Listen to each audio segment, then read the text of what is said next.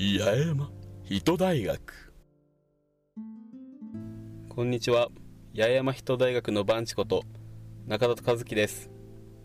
今回ポッドキャスト番組石垣ラジオを運営されている荒木俊之さんと田中秀則さんにお話を伺いました。私が聞き手となりお二人をインタビューした内容を音声にてお届けします。全8回の構成となっています。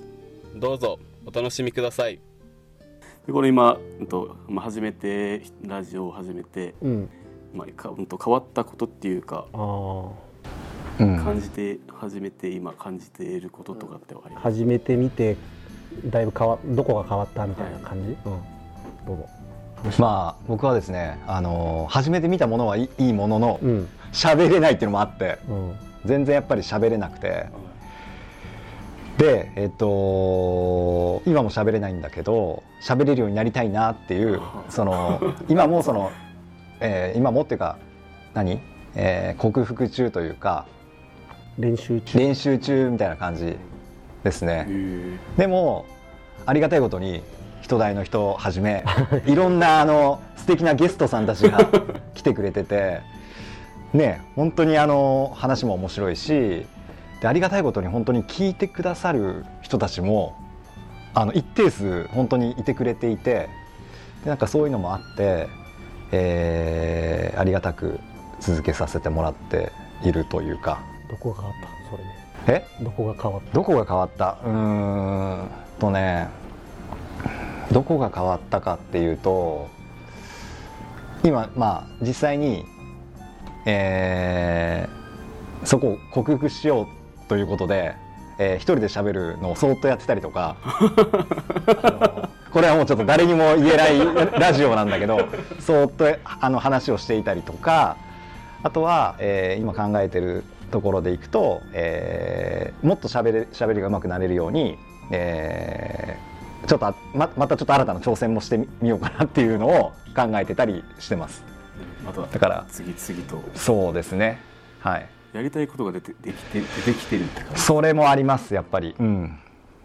でまあ人と話してたりとかで刺激を受けてたりとかっていうのも絶対あるはずなので。はい。その辺かな？変わったっていうと。うん。そうだね。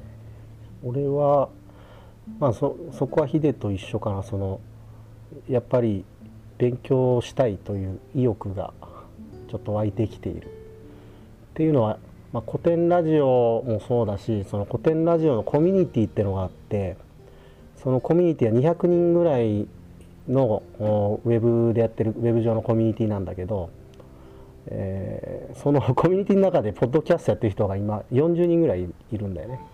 うん、でその人たちのポッドキャストも聞いてんだけどみんなね結構すごいんだよね。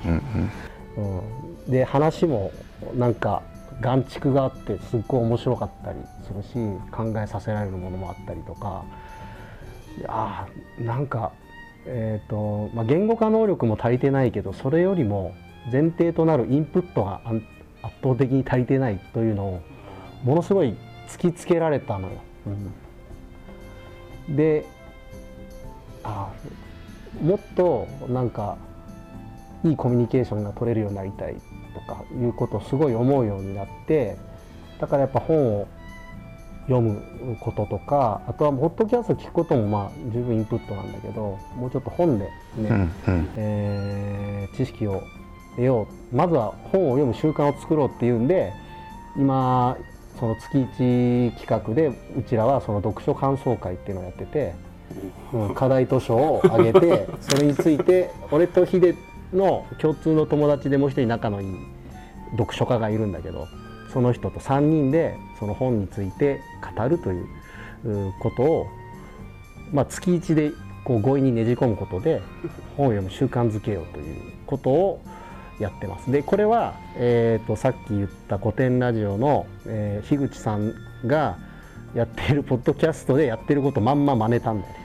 ああなるほど。そうそうそうそうやってることをじゃあ自分たちも取り入れてみて、そうそうそう、うん、だから、えーまあそので実際アウトプットをする前提で要するに、えー、と石垣ラジオで話すという前提で対談するっていう前提で本を読むと全然インプットの質が変わるわけ。うんこれが面白くてうんうんだからなんかいろいろそういうとこは変わってきたかな。インプットの仕方。あーがものすごい変わってきてる今、うん、すごい面白い。あとは人の話を聞くうん。うんということがすごい大事だなっていうのをやっぱインタビューをしてて日々感じてるかな、えー結構言われるんだよね。終わった後に。うんうんうんうん「ありがとう」って、ね。楽しかった。うん。でもよくよく考えてみるとうちらも今ねこうやって話を聞いてもらってるけど、うんうん。よくよく考えると、うんえー自分の反省を、えー順を追って話す機会ってうん。ふあんまりないと思うんだよね。飲み会で部分的に話すことはあると思う。こう2人での差し飲みしてる時にその、ね、昔の話をすることとかはあると思うけどでもこんな順を追って話をすることって多分あんまりないんだよね。でそれを話すことで話した人もものすごい気づきがあったり、うん。えー学びがあったりしてる感じがその「ありがとう」とか、うんうん。まあ面白かったっていう言葉から伝わってくるんでだから人の話を聞くことってものすごいなんだ人をエンパワーメントするというか、うん。うん。そういう力があるなっていうのに気づけたのはすごい良かった。うん。それでかかったですよねでかかった。途中から。だから荒木さんも僕も今日めちゃめちゃ楽しみに来ましたもん。あらあの聞いてもら。う側だっていうすごいねねそうそうそうそうそりゃ大変だいやいやでも本当それは感じるんですよ。あの僕たちのスタイルは、えー収録してその後懇親会をやっぱりやって、いつもラジオ撮った後に、うん食事と、懇親会軽くやって、でうんうん。いろんな話をその収録の話もそうだし、うん。もうちょっと深い話したりもするんだけど、であれで一気にね距離感縮まるんだよ、ね、うん、あれが面白くて、うん、石垣でどんどん仲間作っていく感じあるよね。そうですね。うんで僕たちも最初に実はお互いのことをあのそこまで知ってないもんね。ーそこまで知ってなかったから、うん。それをラジオで最初やろうっていうので、うん。で石垣ラジオの最初の方の回を聞いてもらうと荒木さんのことが、えーを僕が聞くみたいな。あ全然聞けてないけど。あんまり聞いてほしくない。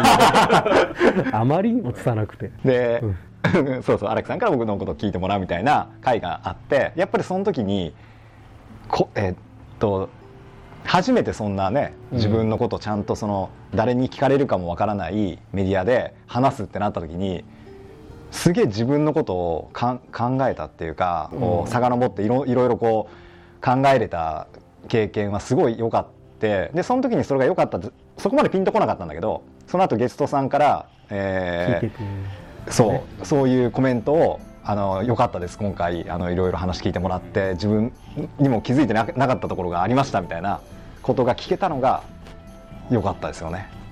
そうねだからすごい意味があるなってうん。普通に思った、そのうん。うちらがまず楽しいでやってるんだけどもっと深い意味がいろんな意味があー、ね、どんどん膨らんでそうですね。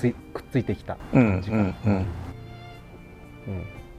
ちゃめちゃ いやいやいや。いやいやいや。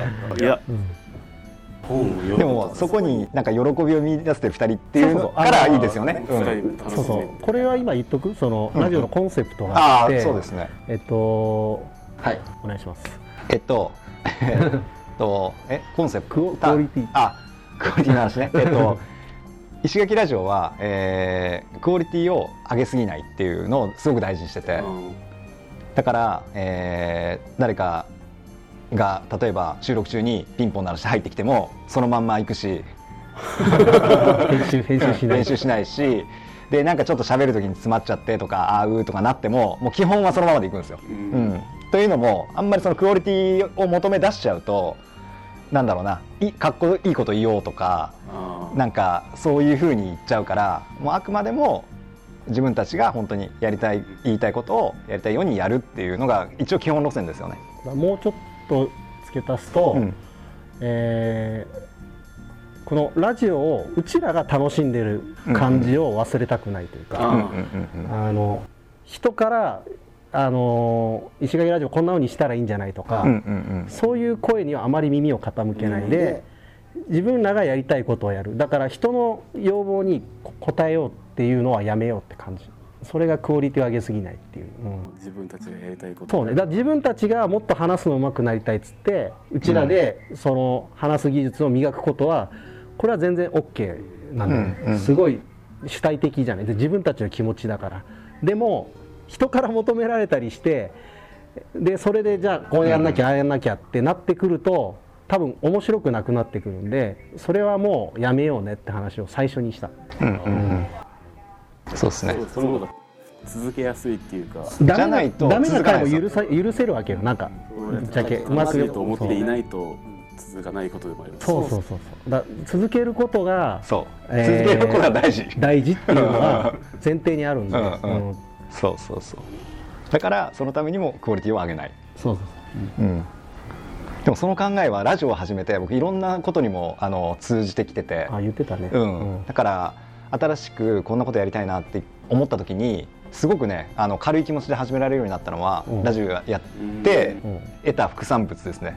具体的にどんなこと、具体的には、えっ、とねまあいろいろあるんですけど、うん。まあ一つその誰にも教えたくない一人ラジオをうん。うん。やってたりとか、えーそれもとにかく本当にクオリティはどうでもいいから、はいはい。あの継続しようっていうのでやってて続いてます。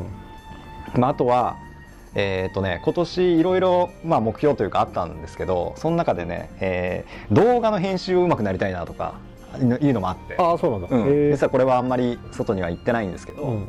えーっとそれも最初いろいろ考えてはいたけど、うんもうとにかく、えーこういう決まりで出していこう。クオリティがいいからっていうので、えー出せるようになったりとかまず出すみたいな。うん。なるほどね。でその辺も、なんかねそれまではなんかこうよく見せようとかこう完成してから出そうみたいな感じでやってたら結局出せなかったとか続かなかっただったんだけど。あのそこをね荒木さんから毎回毎回じゃないけどことあるごとにもうとにかく継続させるためにクオリティはクオリティはって言われてて でそそっちも生きてたかなっていう。腑に腑に落ちたのかな？そうそうそうそうっちにも活かせるタイミングがあったんだ。そうそうそうそうそうそう。ああ、うん。そう今の話聞いてて自分今野球チームの YouTube チャンネル持ってるんですよ、ではいはい編集とかやってるんですけど、はいはい。はいそうクオリティとか、はい。確かに求めてしまってもう全然載せてなかったり載せたいやつがずっとパソコンに寝てるだけのとか。はいはいはい確かに。そうですね。もう出してなんか後から編集してもいいじゃん別に。あどうせ知り合いでしょ、はい。うん。あそうですね。本当に今自分勉強してます、うんありがとうございます本当に。でもなんかねすごいあのー気持ちが楽になると思います。いろんなことに対して。うん。ダメでもいいからやってみようになる。で周りに言った方がいいよなん。か、ごめんとりあえずクオリティ上げないで出すだけ出すからうん。何かあったら言ってとか、そう先にもう言ってしまえばうん。そう許せるんでなんか。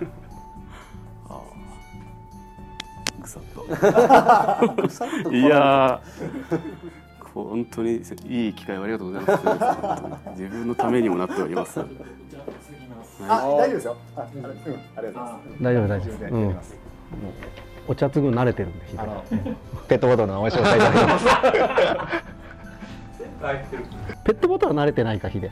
えペットボトルあもうなんかい。やごめんなさい。はい